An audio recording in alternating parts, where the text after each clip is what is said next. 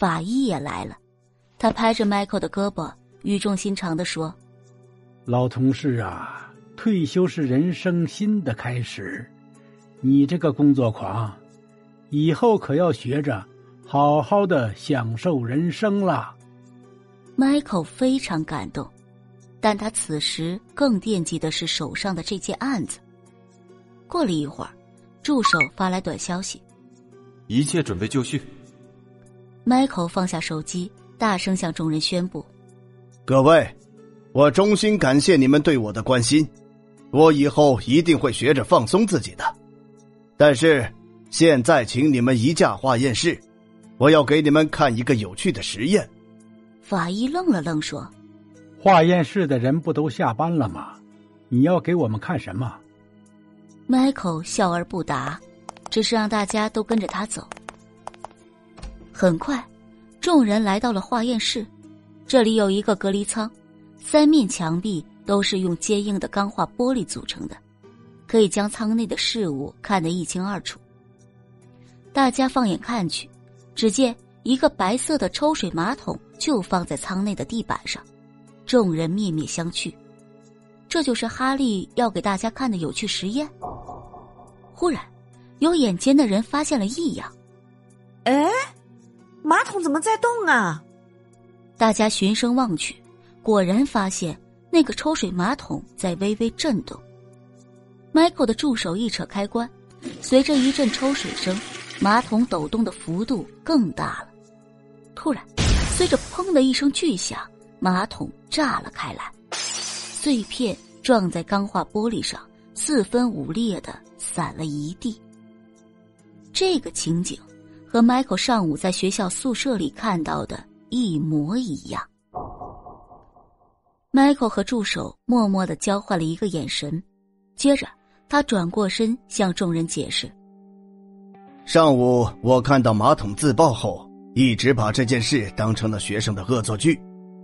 其实这是解开这起双尸案的关键所在。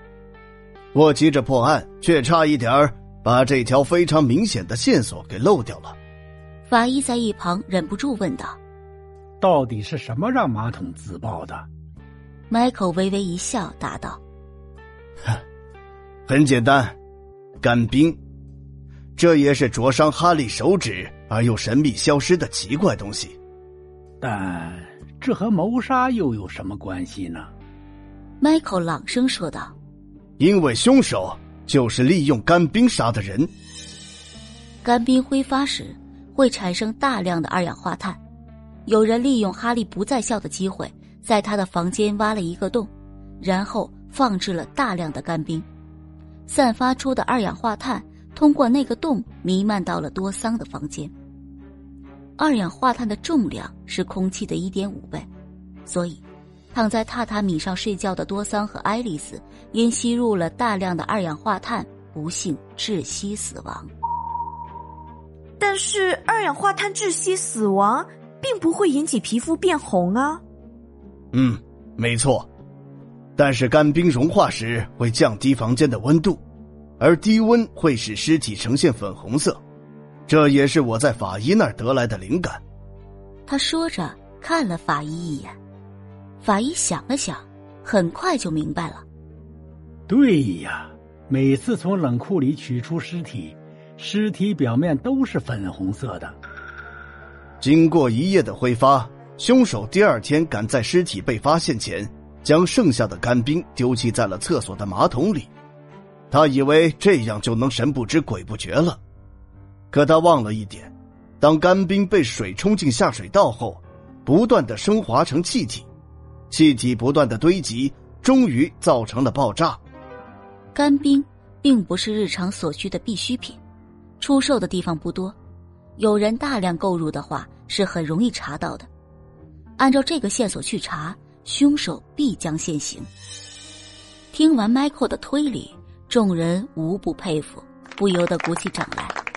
Michael 也长松了一口气，他将案卷托付给助手，依依不舍的放下佩戴多年的警徽，告别了工作了几十年的岗位，正式成了一名退休人员。为了打发时间，，Michael 学起了钓鱼。就在他准备去郊区试试新买的鱼竿时，助手的求助电话打了过来。化验室的同事做过测量，要达到致死的二氧化碳浓度，起码得用十五公斤的干冰。本市出售干冰的店只有两家，可是最近几周没有任何人购买过大批量的干冰。Michael 皱起了眉，忽然他一拍大腿说：“哎呀，案子可是发生在大学里呀！”说不定学校的实验室里就有现成的干冰储存。理工专业科的学生完全可以接触到这类东西。